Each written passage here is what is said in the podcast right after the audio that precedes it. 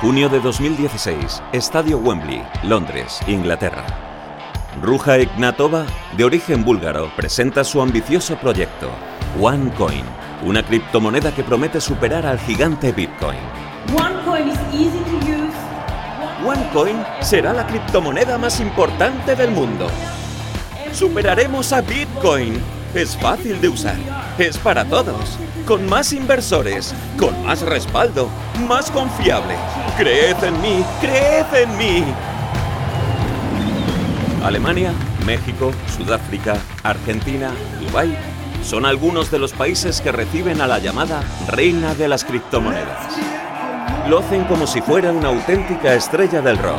Conferencias multitudinarias, cenas corporativas y eventos en lujosos hoteles. Ella se presenta como una gran economista, colaboradora del prestigioso The Economist. Los medios de comunicación se hacen eco del éxito de esta mujer que en tan solo seis meses consigue atraer a más de 3 millones de inversores de 175 países. Pero la fiesta no duraría para siempre. Marzo del 2019. Oficina del Fiscal Federal del Distrito Sur de Nueva York, Geoffrey Berman.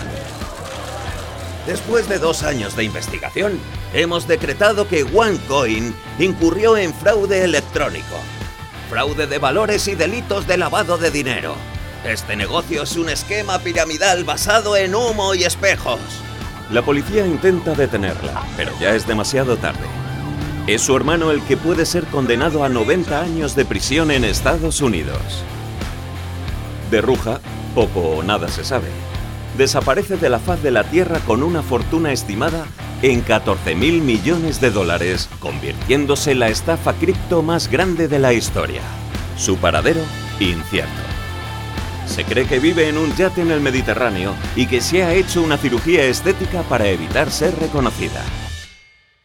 Cada vez que estás en un lugar donde te piden plata y además de pedirte plata te piden que traigas a dos o tres amigos, estás frente a un estafador. No falla. Siempre, no importa cómo se llame el proyecto, lo que te digan, pero te van a tratar de manipular, te van a tratar de decirte esto es la, la, gran oportunidad para que cambies tu vida, para que te transformes en un líder, para que tomes las riendas y se hagas del yugo de tu vida que nunca te dejó salir hacia adelante y ahora vas a poder ser dueño de tu propio destino y poné, poné 100 dolaritos, poné 500 dolaritos, ya cuando te dicen dolaritos, preocupate, cuando te dicen vende el perro, y te, porque hay gente que ha dicho esto, y después te dicen decís, si traes dos o tres amigos, mira la cuenta, es un 20% de comisión. Y si esos amigos traen a dos o tres amigos, eso se llama, es un invento del señor Ponzi, es una estafa piramidal y eso es un crimen.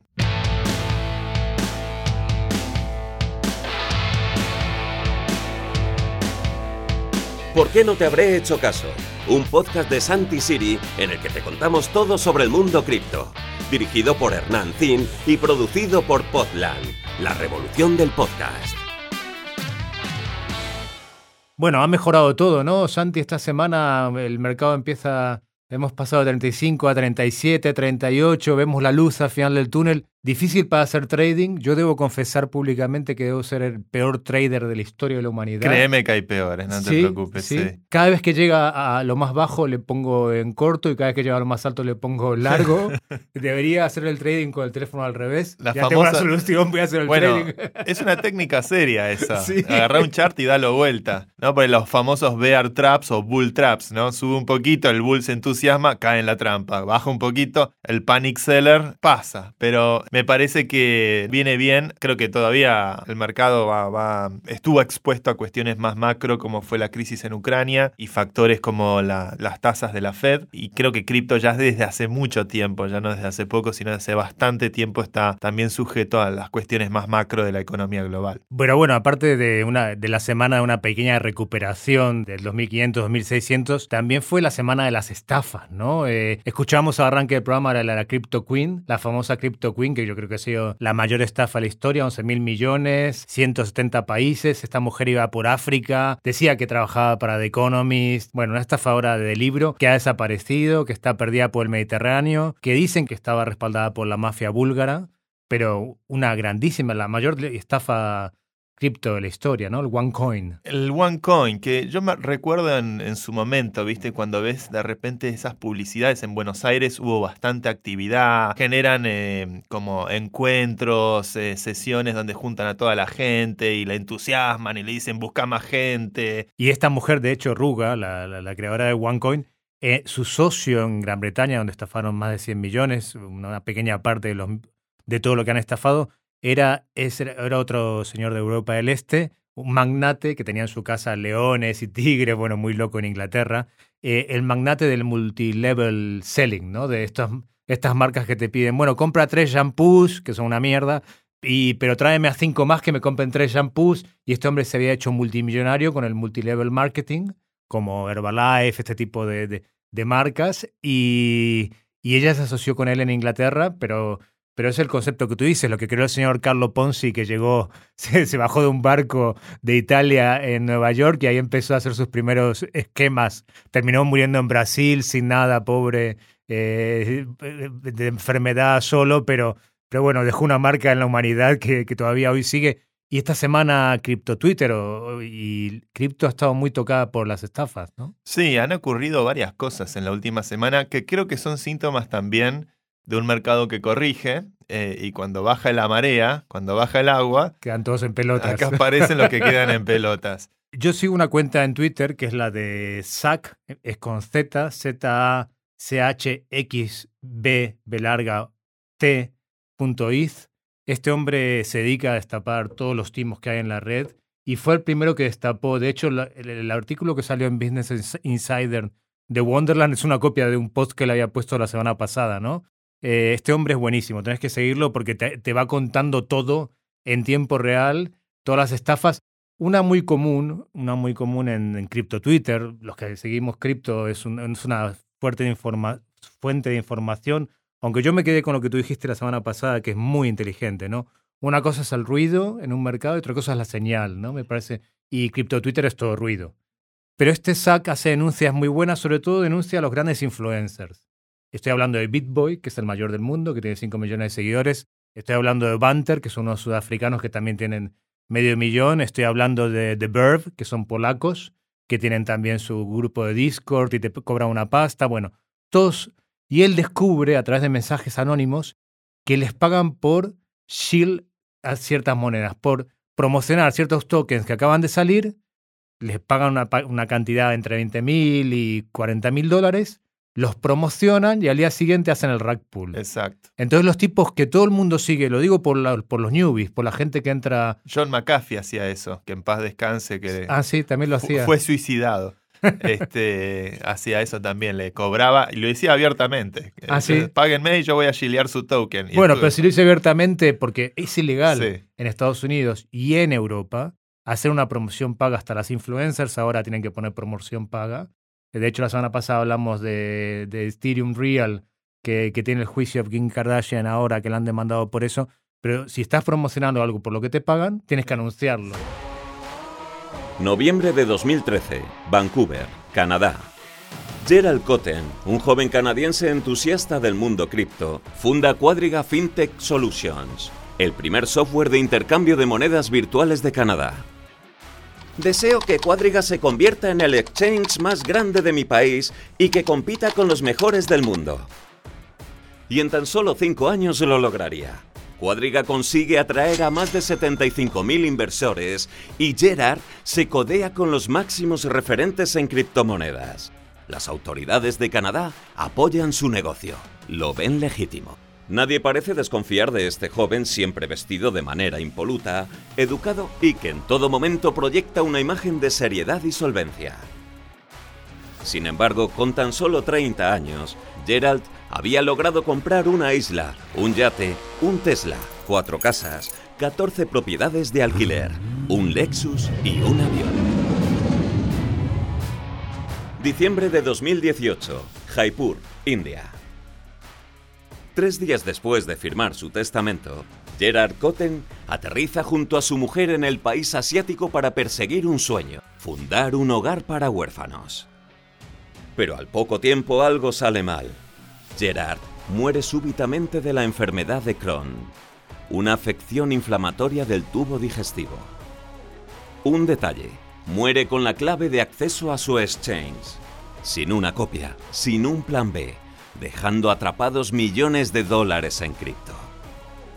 La verdad entonces comienza a salir a la luz. Gerald era un estafador. A los 15 años había comenzado su entrenamiento en un sitio especializado en esquemas Ponzi, Talk Gold, y a los seis meses hizo su primera estafa, en donde prometía a sus inversionistas retornos inimaginables. Luego de tres meses, desapareció con los fondos de los inversores. La muerte de Gerald Cotten en la India ha sido puesta en duda por usuarios de Reddit que han seguido sus pasos, convertidos en auténticos investigadores cibernéticos. Ellos no tienen duda. Gerald Cotten engañó a todo un país y fingió su propia muerte en la India para hacerse con cientos de millones de euros. ¿Cuánto costará truchar un certificado de muerte en India? ¿Qué tan serio será? Tres rupias. este, es, el propio eh, el, el jefe de la clínica donde se emitió este certificado de muerte también está bastante cuestionado y tiene como precedentes no muy santos. Y esta semana pasada, de repente hay un protocolo DeFi que se llama Wonderland, que tiene un token con el ticker Time. Empezó a surgir por una investigación de Reddit que uno de los cofundadores de Wonderland había sido socio del fundador de Cuadriga. Entonces, y que era un estafador recurrente, que ya había hecho. La estafa de Cuadriga está altamente sospechada. Mucha gente cree que, que el fundador de Cuadriga simplemente fakeó su muerte y está escondido en algún lugar remoto del planeta, como la fundadora de OneCoin. Y bueno, volvió. Creo que hay algo recurrente en los estafadores y en los que ejecutan este tipo de esquemas, que es que lo intentan una y otra y otra vez a lo largo de su vida. Generan un proyecto de estafa, fracasa, generan otro proyecto de estafa, fracasan y es como una especie de obsesión patológica.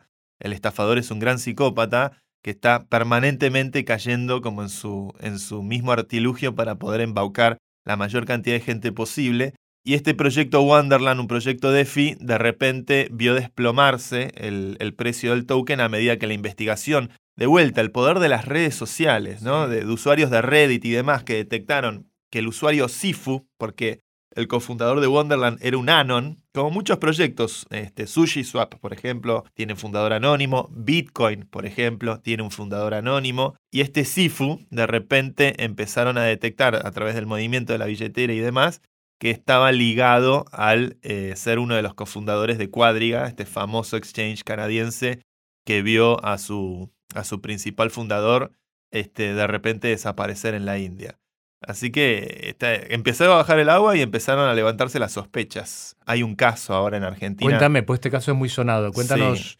Hay un caso que se llama Generación Zoe, que es una especie de. Yo, yo lo defino como una. Se, se venden como que hacen coaching ontológico. ¿Perdón? ¿Qué quiere decir eso? Bueno, exactamente. Que es una zaraza atómica. Vos, te juro que estuve viendo videos de coaching ontológico y te, son todos, todos videos de no decir nada. Que lo que hacen es agarrar gente, probablemente que está en una etapa o en un momento vulnerable de su vida, que está buscando un cambio, un giro, levantar su autoestima de alguna forma, y aparecen estos personajes a hablar de liderazgo y de que tú puedes manejar tu destino y tú llegarás y acá para poder... que son todas este, artilugios un poquito de, lavado de cerebro y de manipulación como para poder hacerle a la gente que está encontrando algo que los ayuda a salir de un lugar. Apuntan claramente a gente en situación vulnerable, a gente que por ahí no tiene los recursos o la formación este, como para poder encarar en serio este, una inversión o en serio un, una forma de, de, desarrollo profesional. Y la verdad que el caso este es bastante espeluznante porque es muy grande. Hay más de, eh, ellos dicen tener más de 90.000 miembros en toda Latinoamérica, hablan de membresía, ¿no? Tratan de escudarse en cierta terminología, pero eh, lo que hacen básicamente es vení, poné tu plata, poné, no sé, 500 dólares, 1000 dólares, la vas a tener parqueada por tres años y te vamos a pagar un retorno del 7,5% mensual en dólares. Que obviamente quien está con una situación financiera apremiante ve eso, saca una cuentita rápido y dice, wow, 7,5 no suena mucho, pero 7,5 mensual es una barbaridad porque da 120 y pico por ciento anual. Y sin hacer el interés compuesto, ¿no? Que le dejo esa cuenta para los que realmente quieran usar la calculadora, pero de repente una inversión que te promete duplicar tu capital en dólares en un año, la verdad es que no, no es tan frecuente. Sabemos que en el mundo cripto que es altamente volátil, tenés años donde puede ocurrir una suba importante, pero tenés años donde de repente hay contracciones del 70-80%. Y a la larga, generalmente los grandes fondos de inversión, las acciones, los bonos, a la larga todo rinde en el rango del 7 al 20% anual. 20% como si fuese una barbaridad. Algo que rinda más del 20% anual es una barbaridad. Entonces aparecen estos oportunistas que te dicen, te vamos a dar 7,5% de retorno mensual, pero tu plata tiene que quedar, mientras más plata pones, tu plata, tu plata tiene que quedar parqueada por un tiempo determinado, seis meses, un año, tres años, lo que sea. Entonces vos vas cobrando los intereses, pero tu plata, tu base, tu premium no, no está. Y te exigen que busques más personas y te van a dar más beneficios mientras más personas traigas. Entonces lo que están haciendo es pagarte los intereses con la plata de otra gente. No te están pagando los intereses con los retornos. Después hay un personaje en esto de Generación Zoe que la verdad que es tragicómico, pero que como todo articulador de este tipo de esquemas tiene un, historial largo de montar este tipo de sistemas piramidales donde si vos buscas uno y traes, esa persona trae tres personas más y a su vez esas tres personas más traen cada uno tres más, siempre el mismo eh, artilugio del esquema piramidal, de repente ves a, estos personajes que cada vez más desesperadamente también buscan el, el endorsement o el apoyo de pseudo celebrities o figuras públicas como para pretender darle algo de legitimidad a lo que están diciendo. Entonces aparecieron algunos futbolistas hablando como si esto fuera algo legítimo, porque obviamente se apalancan sobre un montón de figuras públicas que tienen cero conocimiento de finanzas. Yo he visto eh, algunos chimenteros o algunos personajes salir a hacer públicamente apoyo a este tipo de organizaciones y es peligrosísimo eso. En Estados Unidos, si vos haces eso, si vos decís, eh, como el caso de Kardashian, si vos decís, pongan su dinero acá en un activo, en un security, es decir, en un activo que cotiza, y no aclarás, no pones un disclaimer y decís, esta yo como persona tengo, eh, me han pagado por decir esto, vas preso, vas preso. Es un tema que allá está muy bien regulado. Lamentablemente en América Latina y en Argentina, si bien hay leyes, la capacidad de los reguladores de tomar acción a veces brilla por su ausencia. Y es ahí donde aparecen cuentas en Twitter, en las redes sociales, que tienen la valentía de empezar a mostrar y a empezar a contar y, preguntar públicamente, che, ¿qué opinan de esto? Y lo que pasó en Twitter Argentina es que apareció una cuenta que lamentablemente la han bajado porque la, la, inutilidad de Twitter con el materia de la censura está a la orden del día, que se llama Beto Mendeleev, que empezó a denunciar, mostrando las, las cosas horrorosas, horrorosas desde todo punto de vista, que esta gente sale a ofrecer y que apunta directamente a gente que saben que no tienen ninguna capacidad, ningún tipo de formación económica. Muchas veces dicen nos están persiguiendo, nos persiguen porque queremos revolucionar las finanzas, porque queremos esto. Bueno, este, si miramos el token de Zoe Cash, que es el token que promueve Generación Zoe, es un token que funciona sobre Binance Smart Chain, Mal comienzo. Eh, pésimo, Mal comienzo. Pésimo comienzo. Pero bueno, tienen 36.000 direcciones de holders, 36.000 holders, pero 10 direcciones tienen el 86% de los tokens. 10 direcciones. Súper descentralizado. Sí, 10 direcciones tienen el 86% de los tokens. Hay un, un servicio que se llama Honeypot, que automáticamente analiza el código de un token eh, y te dice run away o, está todo bien, simplemente mirando el código del token. Vos metes el token de Zoe Cash en Honeypot y te dice run away. Estafa de acá a la China. Está todo mal hecho porque tiene estas funcionalidades que un operador a la distancia puede ejecutar y congelar todos los tokens de los demás. Por ende, frenar las transacciones, frenar el trading. O sea, es un token que a nivel técnico deja muchísimo que desear, está mal hecho, realmente no tiene ningún aspecto de descentralización y este personaje lo promueve como que vas a poder intercambiar un token por un gramo de oro. Eh, Perdón. Un token por un gramo de oro.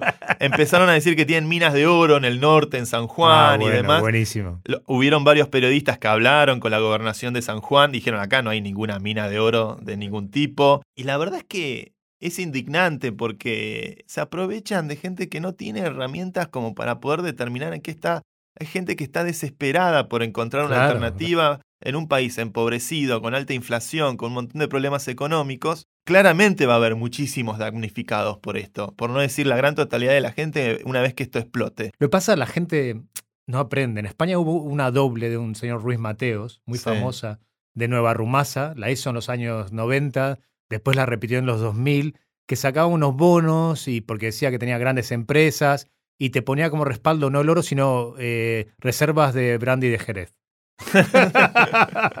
después se descubrió, pero dos veces hizo la estafa. Están estos dos elementos, ¿no? Gente desesperada que quiere eh, salvarse financieramente, estamos en un momento financiero difícil, más un ecosistema que la gente no entiende bien y que dice, ay, esto te hace rico de la noche a la mañana, si hubiese comprado Bitcoin hace 10 años, ahora ya sería mil millonario, no sé qué, y salen todos los días estafas, pero hay tantas que están... Hay mucho. Hex, Hex es una muy famosa, no sé si tú la sigues Sí, conozco el caso de Hex. con Richard Hart, que es un tipo que sale con dos pilas de Rolex, ¿no? Sí. Es- ¿no? Girando, dice que tiene un millón de dólares en Rolex, te lo pone. Les gusta aparentar riqueza. Exacto, el flexing, lo que Sí. se llama el flexing. De, mira, después hacemos la criptopalabra. Tienen que mostrar que son ricos cuando en realidad son unos pelagatos Sí, para que vos caigas en la trampa de que puedes ser como ellos. claro. Eh, También esto que decías, patrones recurrentes de cómo se comportan esta clase de psicópatas que son los estafadores. Vos mirás para atrás y tienen varios intentos de haber hecho lo mismo. De hecho, en YouTube hay del, del- del personaje de, de Zoe, hay muchos videos de hace Ah, 10 sí. años, 15 años, haciendo de vuelta se- en un- con un pizarrón y diciendo, bueno, si vos buscas dos amigos y esos dos amigos traen dos... de- es como que no, no hay ningún tipo de disimulo. Y esta cosa de aparentar, de mostrarse con un avión atrás, de mostrarse con, este, bueno, que está volando en un avión privado, de mostrarse como una imagen de éxito, que si rascas un poquito no, eh, viste, no, no hay tanto por detrás, pero es toda la apariencia permanentemente como para que tengas ese supuesto aspiracional. Y es algo patológico. Eh, Ruga Ignatova, la de OneCoin, había estado en Alemania procesada por un intento de estafa. Gerard Cotten, el canadiense, también había tenido un intento a los 15 años de crear un esquema piramidal. Son reincidentes. Es reincidente. Lo que sí. pasa encontraron en cripto eh, un espacio para, para potenciar todo, to- todo como, como es todo tan vago como el de Hex. Hex, que es una, es una moneda que, que no deja de crecer en su valor, que eso es verdad, pero el 99% está en una sola billetera. Y lo que te pide es hacer un staking a 25 años. 20, 25, 15, mientras más larga es el tiempo que le hace el dinero a este señor Richard Hart, más te da él como, como, como retorno, ¿no? Y que este hombre que sale con los bolsos de Louis Vuitton y con los Rolex. Y yo le pongo, yo me peleo con él en Twitter y digo, si eres mil millonario, él dice que es mil millonario desde antes de cripto. Sí, sí, sí. ¿Qué haces un domingo por la noche haciendo un live stream en, en YouTube tratando de conseguir gente? Mis amigos mil millonarios están en un avión o están en su barco en Cerdeña, no están haciendo un YouTube con su bolso de Louis Vuitton detrás y sus 10 Rolex, ¿no? Es muy triste. eh, De Moon Carl, Carl, que es otro chico que es eh, sueco, que también está ahí, en internet. Y Herbalife fue un poco la primera a nivel mundial. Y hubo un gran, hubo un, inversor, eh, Ackman, ¿no? Bill Ackman, que apostó contra la empresa. Y después del otro lado se puso Khan, estaban los dos grandes hedge funds de Estados Unidos, uno a favor y otro en contra de Herbalife. ¿Qué pasó? La SEC le dijo a Herbalife que si quería no cerrar en 2013, 2014, lo que tenía que hacer es cambiar todo su modelo de negocio. Ya su modelo no era, le doy, le- doy a la señora del barrio eh, 10 productos y le tiene que vender a su vecina y a la, su sobrina y al final la pobre señora del barrio se queda con 200 productos Herbalife, no sabe qué hacer con ellos. No, Herbalife tuvo que cambiar todo su, su modelo de, de marketing para convertirse en una empresa legítima, que en teoría hoy lo es, ¿no? Pero, pero ahí, bueno, la SEC intervino muy bien y- y este señor Ackman perdió su apuesta en corto contra, contra Herbalife, pero sí que la SEC eh, puso una multa de 180 millones a Herbalife y, la obligó a cambiar su modelo de negocio, a convertirse en un negocio verdadero. Ya eso, como tú decías al principio, me parece brillante, Santi. En el momento en que te piden que traigan más amigos, está todo mal. Sí, está todo mal. Es el, el viejo truco. Este, ahí tienen que saltar todas las alarmas.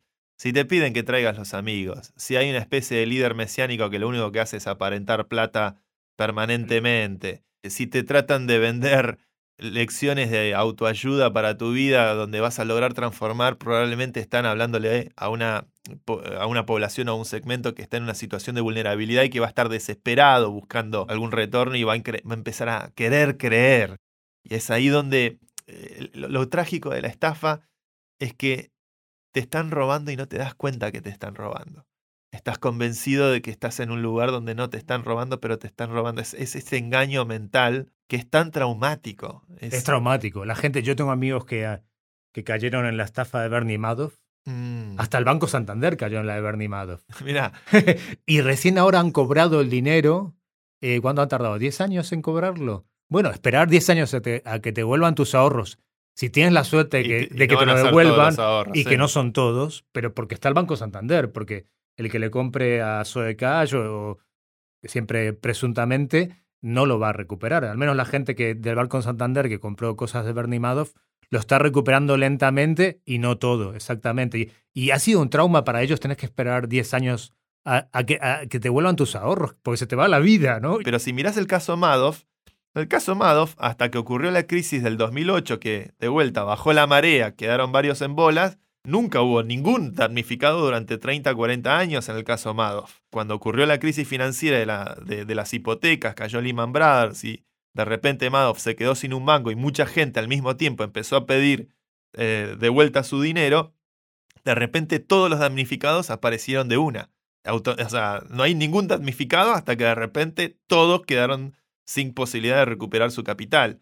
Es así como funcionan estos sistemas. Por eso es, es, hay que saber alertar a tiempo, de antemano. Y ojalá la justicia actúe. O sea, acá el único pedido que hay es que la justicia, que un fiscal, que, que los que hicieron la demanda, yo quiero felicitar a la fundación ONG Bitcoin Argentina que tuvo la valentía de hacer una, una demanda para que esto efectivamente vaya a la justicia y que la justicia actúe. Este, y si llega a resultar que efectivamente hay un modelo de negocio recontra innovador, bueno, nos rectificaremos, me comprometo a una rectificación total.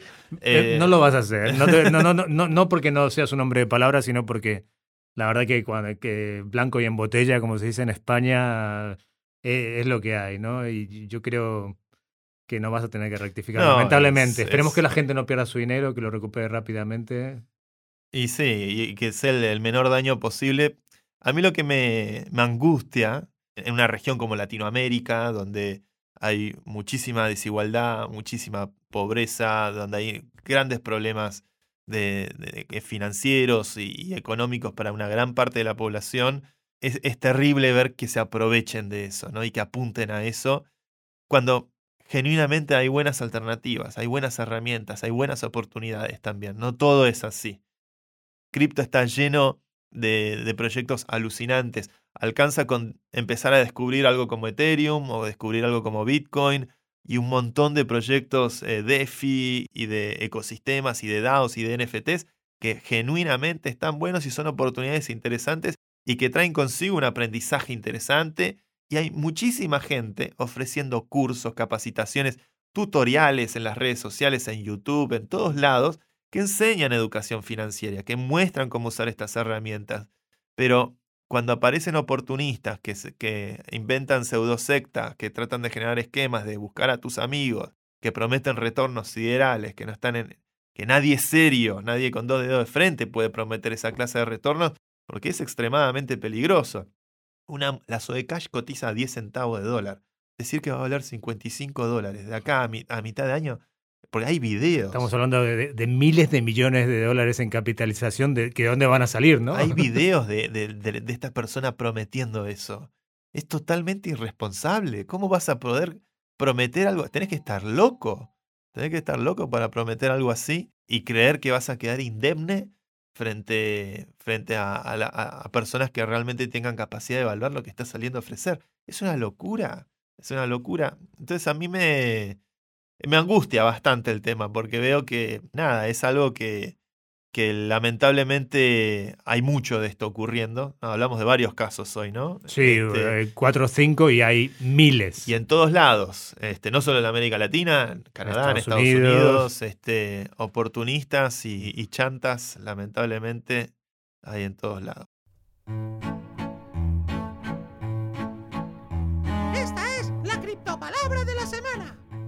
Santi, te voy a tirar una palabra que está que viene muy muy al pie de todo esto, flexing. Flexing. Exacto, que se usa mucho en Twitter, que ves ahí su gente con su Lamborghini, su Maserati, su, su reloj de Philippe Patek, hay un tarado, hay un tarado, pero es un tarado mental que se llama The Boom Carl, Carl, que era que se ha hecho millonario con Bitcoin y que dice, ya tengo un Rolex, ya tengo Philippe Patek, ya tengo un McLaren, ahora tengo un Bugatti, ¿qué me compro lo próximo, no? Qué vergüencita me da ese show off, ¿no? Es como, es una cuestión ya de, de gusto, ¿viste? De, clase, de tacto, de, ¿viste? Vitalik camina por la vida en sandalias y medias, ¿no? Las apariencias se engañan. Este, pensar que Vitalik es probablemente una de las personas que, que sin querer queriendo ha acumulado este, una riqueza personal muy importante y él se mueve por la vida con su mochila de 40 litros de posesiones materiales por el mundo y se viste con su jogging, sus sandalias y sus eh, medias y su remerita y en todo caso una gorrita o no. Pero cuando hay alguien que está aparentando, mostrando, Haciendo flexing, ¿no? Haciendo Como se dice en flexing. inglés. da siempre un poquito de ver- a mí me da mucha vergüenza ajena la verdad como tratar de públicamente no estar el, el reloj el anillo mostrar que estás en un avión mostrar que estás en un y todo en pos de construir un personaje que trata de seducir a la gente y decir mirá se puede ser este como es un es, es como no no. Elon Musk por ejemplo es un tipo bastante modesto que no muestra siendo la persona más rica del mundo. Vendió todas sus casas, vive en una, una casa prefabricada ahí donde está SpaceX, no tiene nada más que Porque eso. lo ¿no? valioso, el, el- el anillo de oro, el, el reloj de oro para Elon Musk es su empresa, es Tesla o SpaceX. O su conocimiento, O su hablábamos cono- la semana pasada. Ese- Tu valor es tu conocimiento, no Para- lo que tienes en el banco. Para Vitalik también. Hay una famosa foto de Jeff Bezos eh, de una entrevista que le hicieron hace, eh, para 60 Minutes hace varios años atrás, donde él está manejando un, un Honda. De acuerdo, la has visto. eh, y que le pregunta, de, ¿por qué manejas un Honda? Y bueno, porque no necesito...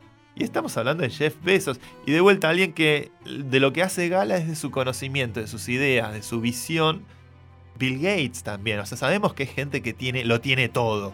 Sabemos eso. Probablemente tengan un avión privado, probablemente tengan muchas cosas.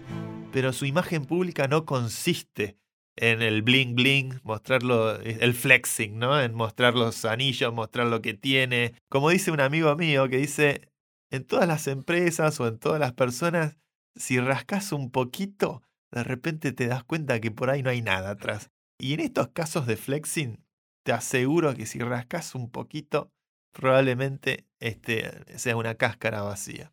Bill Gates cu- cu- cuenta a su ex mujer ahora, Melissa, que lo obligaba a Melinda. hacer- Melinda a llevar a los hijos al colegio y hacerles el desayuno. y lo llevaban un Lexus y para que fuera un hombre normal. Y ella, que es una mujer muy inteligente, han tenido su fundación, que han luchado mucho contra la malaria en África, que lo están haciendo muy bien. Ella le decía, no, no, tú le haces el desayuno a los niños y los llevas al colegio, aunque seas el hombre más rico del mundo. Y él le hacía caso. Es que ha cambiado mucho la, el personaje del billionaire, ¿no? O el personaje de. o lo- lo- los millonarios. Creo que no son lo que eran los Rockefeller o los. eh, eh, JP, o sea, JP Morgan, no sé, los grandes. Sí, los Ford o Los, los, Fo- los Ford, Rothschild. que eran los, los millonarios de la era industrial, ¿no? De fines del siglo XIX, principio del siglo XX, a, a esta imagen que tienen hoy los, los grandes popes de la modernidad, que realmente manejan una imagen muy austera, no, no están haciendo gala de. no están haciendo este flexing, este show off, lo cual es bastante saludable. Vamos a hablar en defensa de los billionaires. No, no son lo que era antes de la Revolución Francesa, ¿no? Donde eh, les decían, let them eat cake, ¿no? La, ¿Cuál quién fue? María Antonieta, la que fue decapitada, que era, era Sí. como justamente fueron decapitados por esta grosera desigualdad que había entre la aristocracia y el pueblo. Y me parece que al menos en esta oligarquía posmoderna, al menos hay un poco de decencia en, en- en- los Gates, en los Jobs, en los eh, Elon Musk, en los, en los Vitalik. Vitalik, como dijimos la vez pasada, es un monje. sí, sí. Eh, y, y si el dinero muestra realmente quién sos, este, muestra un costado, una personalidad bastante admirable, ¿no? Porque, porque bueno, es, es un tema de también saber eh, saber entender que, que nada, vivimos en sociedad y, y no hay que ir a andar aparentando tanto por ahí, no sé, siempre queda mal, eso me da la sensación. Queda mal y a veces, ah, volviendo al tema de hoy que es la- las estafas, no es inocente. Este chico eh, de Moon Carl, que lo podéis eh, lo- ver, eh, no lo sigáis porque es, un- es, un, eh, es para matarlo, eh, lo que es sueco y que era, era trabajaba en un bar de camarero y de pronto compró Bitcoin y ha ganado bastante dinero, pero no, no, no es mul- multimillonario ni nada menos. Por ejemplo, hace dos semanas sacó un video donde llevaba a sus padres vendados a una tienda de coches y le regalaba un Bugatti. Que hay que a mí me daría una vergüenza ajena. Pero a la semana siguiente saca su moneda, que es Casta, en la cual te promete, en Casta está también metido BitBoy, el otro influencer, en Casta te prometen ser ya no millonario. En cinco años va a ser mil millonario. Y Casta, desde que salió, no ha hecho más que caer en picado. Este tipo se ha convertido en un hazme reír. Y te digo, justamente, hay un flexing grasa, hortera, Sí, de, sí. de nuevo rico, y hay un flexing que, que está muy mal intencionado. Así que, que Sí. que la gente lo vea diciendo, si este tipo me muestra sus 11 Rolex, el de Hex, o este Carl me muestra su Bugatti, su McLaren, ¿por qué? ¿Qué quiere venderme? Sí. Bueno, quieren venderte su moneda Hex o su moneda Casta. Ojo. Si, si el mundo está lleno de mil millonarios, es porque hay una inflación galopante. Lo digo como argentino. En bolívares son mil millonarios. En Zimbabue en también Vene- mil millonarios. En vamos. Venezuela y en Zimbabue son todos billionaires. Todos billionaires. Yo, en nombre de, de la gente damnificada o de la gente que, que está entrando en esto y que no sabían por dónde ir, te doy las gracias. Que te sigan en Twitter, porque ahí das muchas claves de cosas importantes. También que sigan a, a arroba somos Potland, que ahí también contamos, nos hacemos eco de tu, de tu lucha por defender un ecosistema y una te- tecnología que puede cambiar nuestras vidas, pero como, como toda cosa de la condición humana tiene esta parte oscura, ¿no? Algo que es tan bueno, pero a la vez es tan fácil de, de manipular. Gracias por todo lo que haces, Santi, por iluminar a la gente cada semana, seguir educando para que cripto tenga una opción masiva que, que merece y para que nadie aproveche este ecosistema para estafar a la gente. Educación financiera. Ojalá desde este modesto podcast podamos contribuir cada vez más a una mejor educación financiera. Estamos haciendo contenido cripto en español, que hay lamentablemente muy poco, pero bueno, tiene que empezar a ocurrir porque cripto yo creo que se va a volver más grande en Latinoamérica que incluso en Estados Unidos o en otros lugares, dado todo lo que hemos contado sobre el efecto de Vitalik en Buenos Aires y demás, porque en nuestra región necesita de alternativas. Pero bueno, vayamos por las alternativas que genuinamente traen valor a la sociedad y tengamos cuidado con, con los vendedores de humo que prometen cosas que son imposibles de cumplir. ¡Ánimo! ¡Saldremos de pobres con esto! Si te ha gustado este podcast y quieres más información, síguenos en nuestras redes sociales arroba o en nuestra web potland.com y no olvides darle al botón seguir para enterarte de nuevos episodios. Producido por Luciano Pozzi. Investigación Lucía Lopreyato. Diseño de sonido Sergio Corredor. Diseño de imagen Juanjo Contreras. Locutado por Fernando Simón. Productora ejecutiva Julia Gómez Cora. Presentado por Santi Siri y dirigido por Hernán Zin. El presente podcast no supone asesoramiento financiero de ningún tipo, sino simplemente la opinión de sus participantes. Las recreaciones en él contenidas están basadas en hechos reales pero son fruto de la ficción de los guionistas y del equipo artístico de Podland. Podland, la revolución del podcast.